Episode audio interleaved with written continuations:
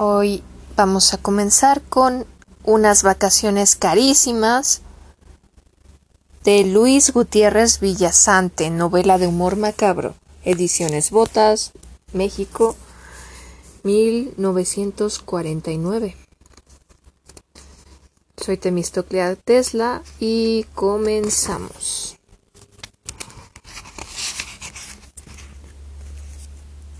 Prólogo. La muerte tendrá un día. Shakespeare. Propósito.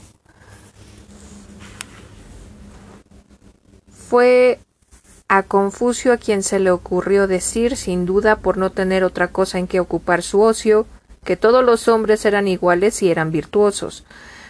Bien se ve, a poco que ocupemos el nuestro en examinarla, que esta frase lleva implícito en sí el concepto de la desigualdad humana. Demuestra la existencia de ésta tan claramente como Galileo demostró contra lo afirmado por Aristóteles que la Tierra giraba alrededor del Sol. Pero nosotros que como Confucio tampoco tenemos otra cosa en que ocupar nuestro ocio, vamos a demostrar más todavía, aunque al hacerlo dejemos chiquito a Galileo y todo ello sin necesidad de mirar por un anteojo, ni mucho menos de murmurar el pur si, mueve. Nos proponemos a demostrar que la desigualdad humana, esa desigualdad más combatida que una epidemia de poliomielitis y tan negada como todas las grandes afirmaciones de la verdad divina y humana, es la ubre, ubérrima, a cuyas expensas se nutre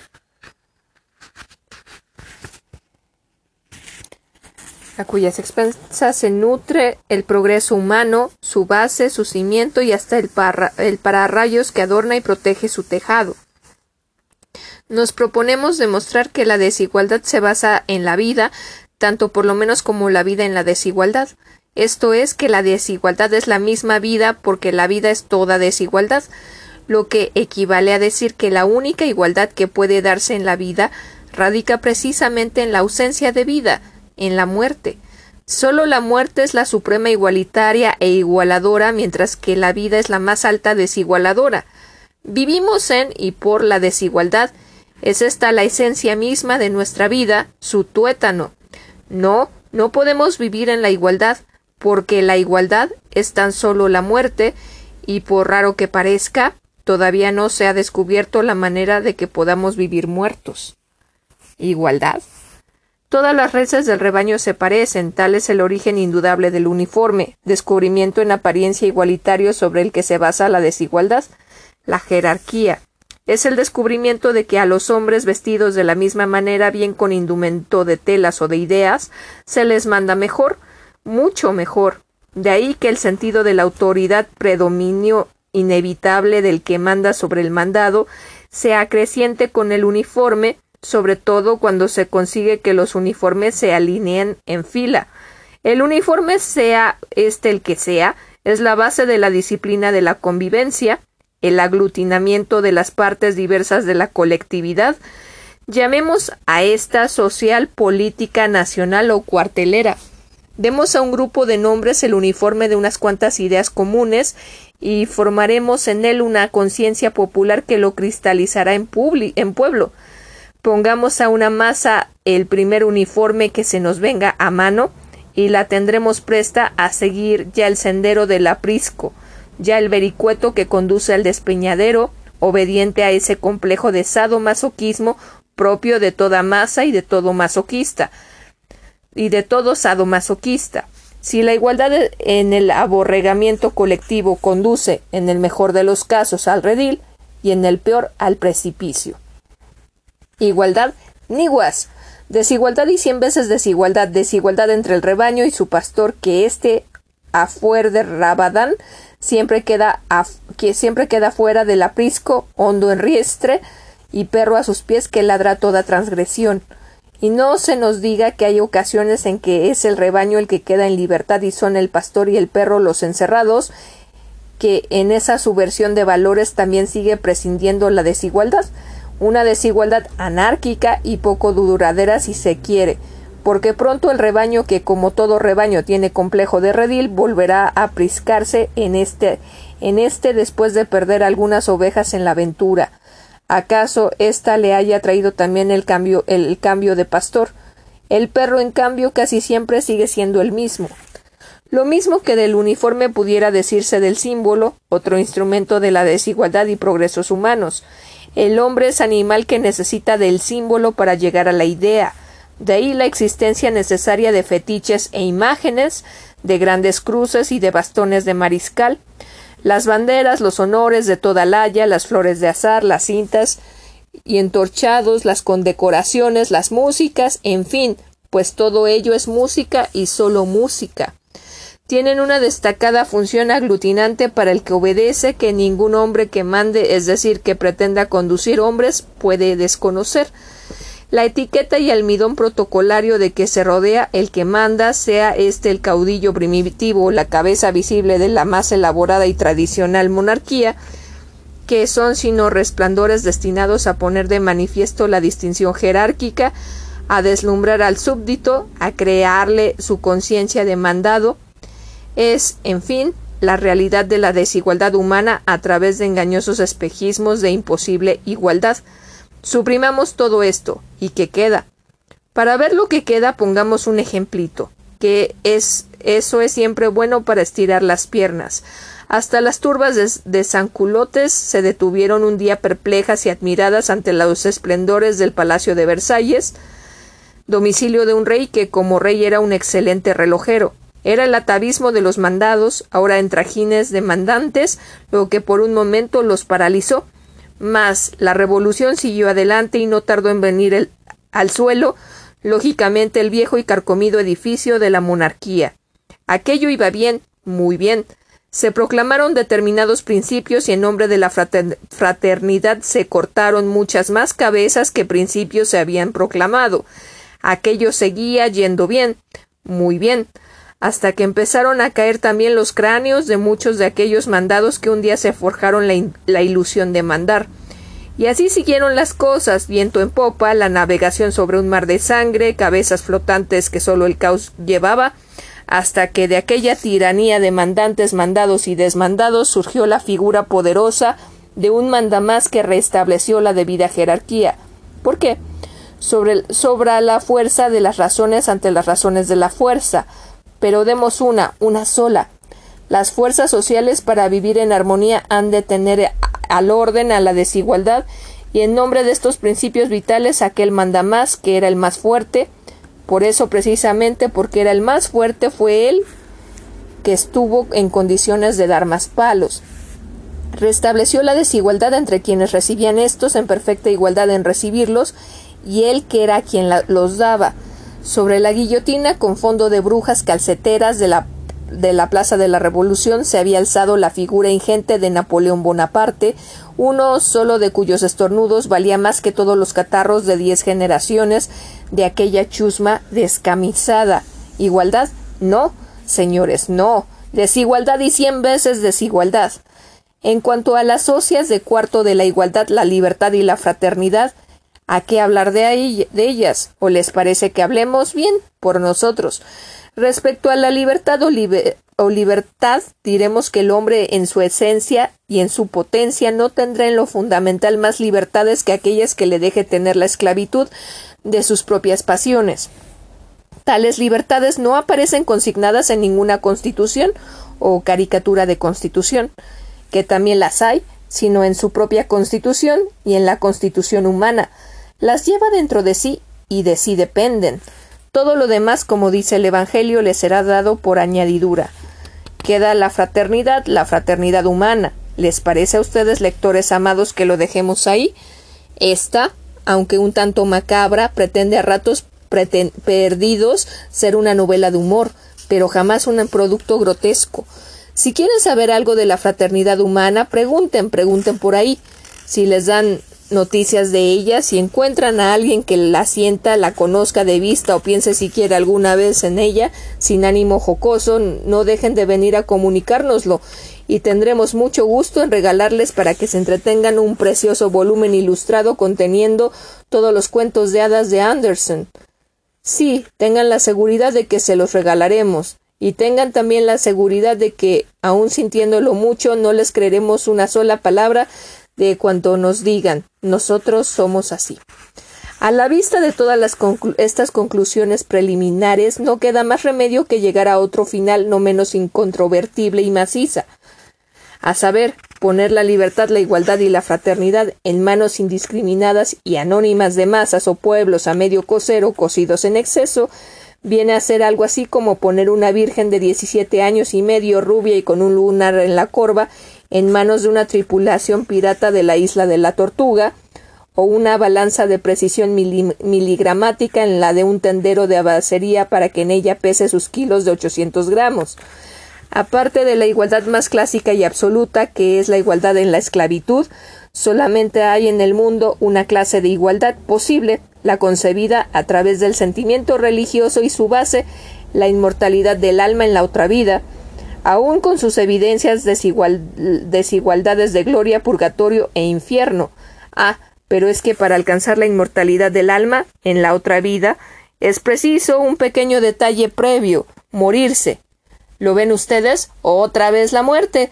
Tan pronto como hablamos de igualdad surgen siempre la figura de la suprema igualdad, la muerte. Conste que a nosotros igual nos daría, pero no podemos evitarlo. Y no podemos evitarlo porque es inevitable, tan inevitable como un tratamiento para los nervios después de discutir cuatro horas con un ruso el problema de Berlín. Hemos citado la religión, también en ella desempeña el símbolo de un, de un preponderante papel que no en balde está hecha por el hombre para el hombre, antropomorfo para el que el, símbolo es una especie de miel que ablanda la dureza de su pan moral. Sí, también en religión se adora a través del simbolismo, por no hablar de intermediarios, poderosas fuerzas, ambas de captación y afianzamiento, pero ocurre pensar que adorar a través de un símbolo es, a veces, trance, harto peligroso, y estriba peligro tal en que perezca la idea, lo eterno y principal, y reste lo otro, lo efímero y secundario, el símbolo, quedando éste degenerado en ídolo, en fetiche, entonces de medio que era habrá pasado a ser fin. Cuando al culto del espíritu de la letra sustituye en religión o en moral la de la letra del espíritu, cuando al pie del Sinaí se, erige el becerro de oro, ninguna de las dos sobrevivirá mucho a la muerte del espíritu que antaño las animara. Mas dejemos ya de divagar y de ponernos más serios que una corbata negra. No perdamos la cabeza lo mismo que un enamorado o girondino cualquiera, y no hablemos más de algo tan inexistente, quimérico, desorbitado y etéreo como la igualdad. Hablemos de cosas más concretas, palpables, cotizables, maleables y hasta fungibles. Como dijo no sabemos quién, la igualdad se encuentra tan solo en las páginas de la engloga civil de Juan Jacobo Rossiu y que ustedes descansen. No, no descansen todavía, que se nos acaba de ocurrir otro argumento como para ponerle música, un argumento de fuerza aplastante, el argumento de la unidad. Es muy sencillo y dice así la perfecta igualdad humana en vivo no radica a fin de cuentas sino en la unidad. Nuestra tesis es la misma de Zenón el sabio de Grecia. Solo el uno nos puede ser conocido. Un hombre, un único hombre, en tan es tan solo igual a sí mismo. En cuanto hay dos, ya se produce la desigualdad a través de la variedad. Esto es, ya el uno es, ya el uno es necesariamente desigual al otro. La desigualdad pues principia en el mismo Adán, ya que éste nunca pudo prescindir de Eva y dejar de ser Adán para transformarse en Robinson.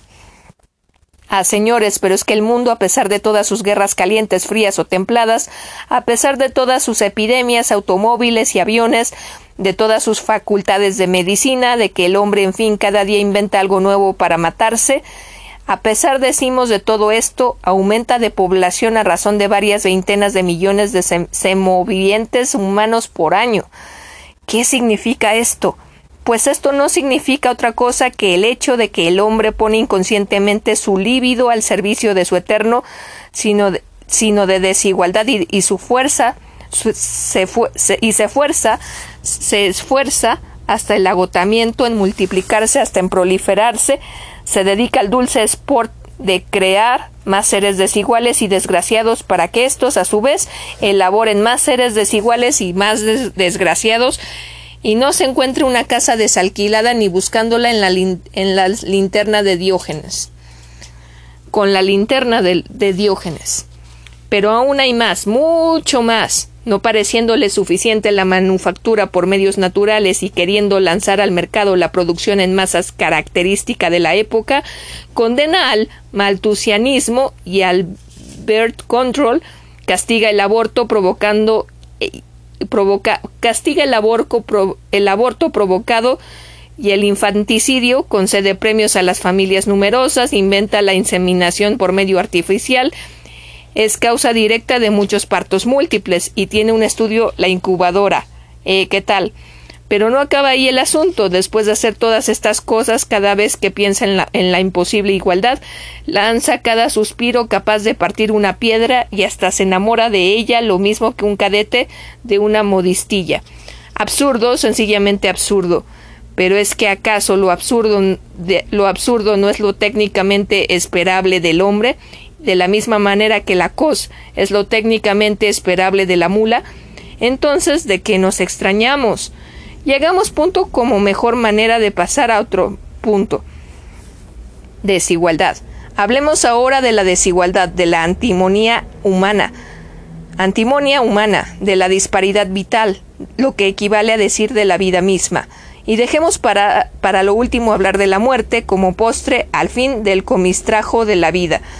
La desigualdad del, mismo, del hombre respecto al hombre es el atributo preciso que lo diferencia de las otras bestias. De la creación, incapaces de progresar, es muy sencillo. Tomemos, por ejemplo, el caso de la chinche. Ese animalito doméstico tan cercano al hombre y en el fondo bastante parecido a él, pues bien, mientras la chinche en perfecto régimen de igualdad vive, viene infestando nuestros lechos, chupando nuestra sangre y organizando su vida exactamente de la misma manera desde hace miles o millones de años, y en todos los rincones del mundo, el bicho hombre, gracias a su bendita desigualdad, ha ido progresando y perfeccionando su modo de vida, dejando atrás no solo a la chinche, sino también a otros hombres, y así Mientras el hombre primitivo o sucio vive en estado de casi desigualdad con las chinches y demás hermanos de Asís, inmoble en su módulo vital, el hombre civilizado o limpio espolvorea su lecho con insecticidas, se lava las manos varias veces al día y hasta usa palillo de dientes.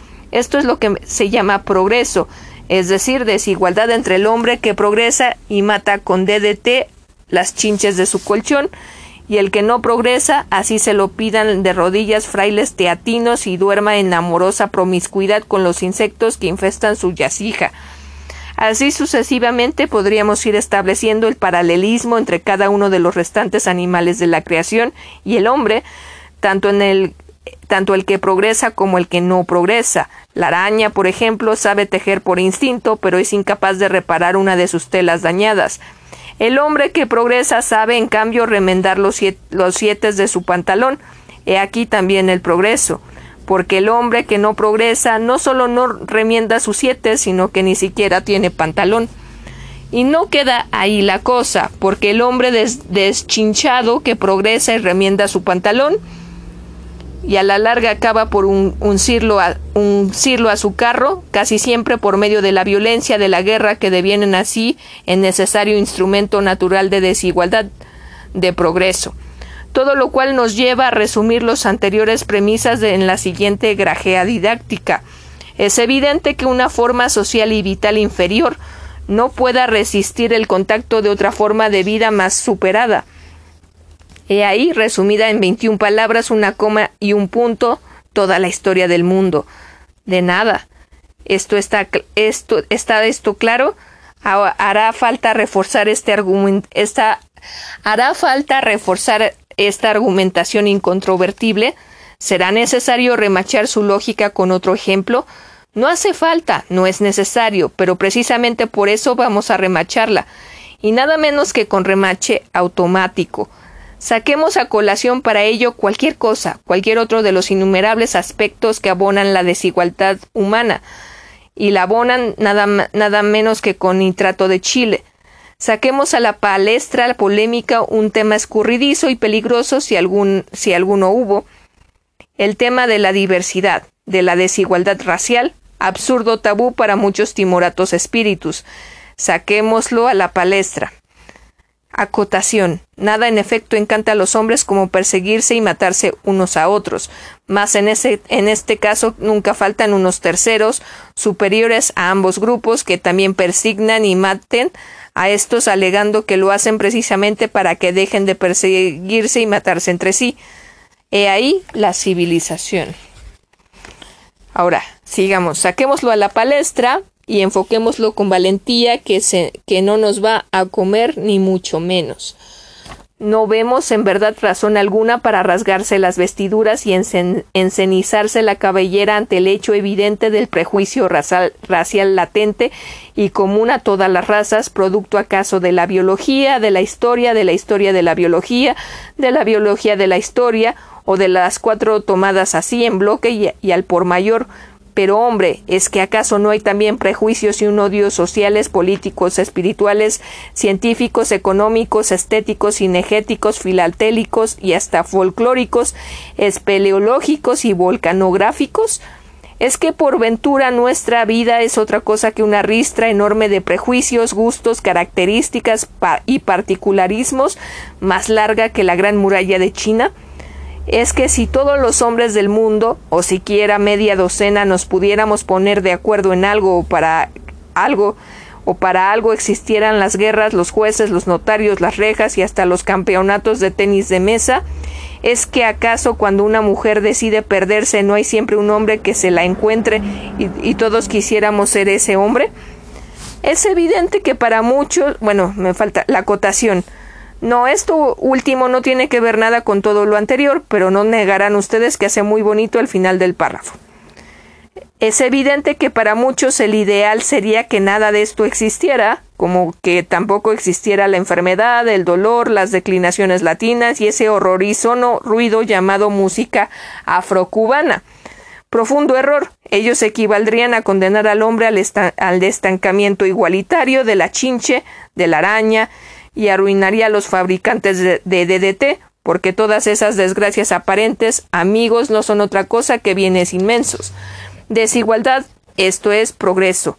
Aunque nos pese, aunque nos duela, desigualdad y progreso es la enfermedad de la que más adelante hablaremos con detenimiento.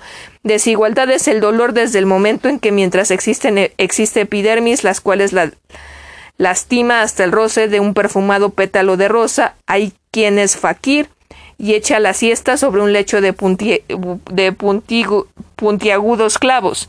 También es progreso el dolor, sí, señores. ¿Acaso no ha sido él, él espuela en los hijares del ingenio humano? ¿Acaso para dormirlo no ha inventado el hombre los más prodigiosos anestésicos, analgésicos o como se llamen y escrito innumerables libros de filosofía? También las declinaciones latinas son desigualdad y también por raro que se nos parezca son progreso. Desigualdad entre el, entre el alumno que ha conseguido apresar, apresarlas en la memoria y es aprobado estando por tanto en condiciones de progresar, no volviendo a acordarse de ellas en su vida, y el que no se las sabe pero aprueba y no progresa rumbo al olvido. En cuanto a este horrizono ruido llamado música afrocubana, de este no se puede decir ciertamente que sea desigualdad ni mucho menos progreso. Es, en fin, la inevitable excepción que confirma toda regla. Desigualdad y vaselina. admitido todo lo anterior enfocado al problema desde un punto de vista realista, no queda otro camino ante la desigualdad y su secuela el progreso que, reconociendo como necesariamente inevitables tales inferenciaciones trata tratar en lo posible de paliarlas, de conllevarlas a fuerza de vaselina, de mucha vaselina. Sí, señores, sí, la vaselina es la base de toda vida social entre hombres medianamente civilizados, el gran lubricante de nuestra peripecia vital. Ella, solo ella, hace que podamos a veces rozarnos sin que, sin que de roce tal broten, sin que del roce tal broten chispas. Seamos suntuosos, seamos flexibles, seamos permeables, surjamos a la vida procedentes de una caja de vaselina, de la misma manera que Venus Afrodita surgió de la espuma del mar. En una palabra, seamos todo lo hipócritas que podamos y lo demás nos, nos dejen ser lo que será bastante. Seamos todo esto y dejemos al margen lo insoluble, lo impotable, lo infumable, cuestión de superioridad o igualdad de unas razas respecto a otras, vaya, señores, que ustedes lo pasen bien. Líos no, extremos vidriosos no, y este de las razas es más vidrioso que la fusión de una arena silicia con potasa o sosa. La realidad se encargará, a fin de cuentas, de dar la razón a quien la tenga, suponiendo que la tenga alguien. Limitémonos nosotros a reconocer la superioridad y mejor suerte en la vida de unos cuantos individuos sobre otros y ya vamos bien. Solamente sobre este hecho de desigualdad puede basarse toda norma de convivencia humana, en la que no se incluye desde luego el respeto de los automovilistas a las regulaciones del tránsito, pues eso entraría ya en la categoría de milagro y el milagro no es humano. Únicamente así podremos vivir juntos y hasta revueltos, pero desiguales, siempre desiguales, y progresando, siempre progresando, porque de la pícara casualidad que cada vez que el hombre ha adoptado la actitud contraria, en vez de progresar, ha retrocedido hasta casi llegar a empatar a puntos con la chincha y con la araña. Pensar otra cosa es dedicarse al bonito deporte de arar, de arar en el mar mientras se recitan las coplas de Calainos, y tan estulto como suponer que el verdadero lugar para el anillo de casado del hombre es el dedo y no la nariz, como un buey de labor. Esta, es, señores, la verdad desnuda, tan desnuda como Lady Godiva, cabalgando en un caballo blanco por las calles de Coventry. Desigualdad. E ideal. Hemos establecido la diferencia entre el hombre que progresa y el hombre que no progresa. Entre los primeros se encuentran el idealista, el Quijote, el hombre que prohija y lanza una idea nueva. Entre los segundos, los cien, los cien que la combaten, y es que, naturalmente, por cada ideal, prejuicio o interés por crear, hay ya cien creados. Dice el refrán positivista y sancho, chanchopanesco que vale más pájaro en mano que ciento volando. Puede ser esto cierto en términos de miope realismo biológico, social, constante, sonante y, y moliente. Mas el erróneo, profundo, erróneo en la esfera del ideal, constituye nada menos que la negación de todo el progreso humano, de toda desigualdad. En efecto, si el hombre se hubiera siempre limitado a bailar el compás de la idea primitiva, si no hubiera soltado jamás de la mano el pajarraco de la realidad grosera para tratar de asir los cien volantes ruiseñores del ideal o de la idea, o buen seguro que aún seguiría en perfecto régimen de igualdad y bestialidad, ahumado por el humo de la hoguera cuaternaria y cascándose las liendres a golpes de masa neolítica.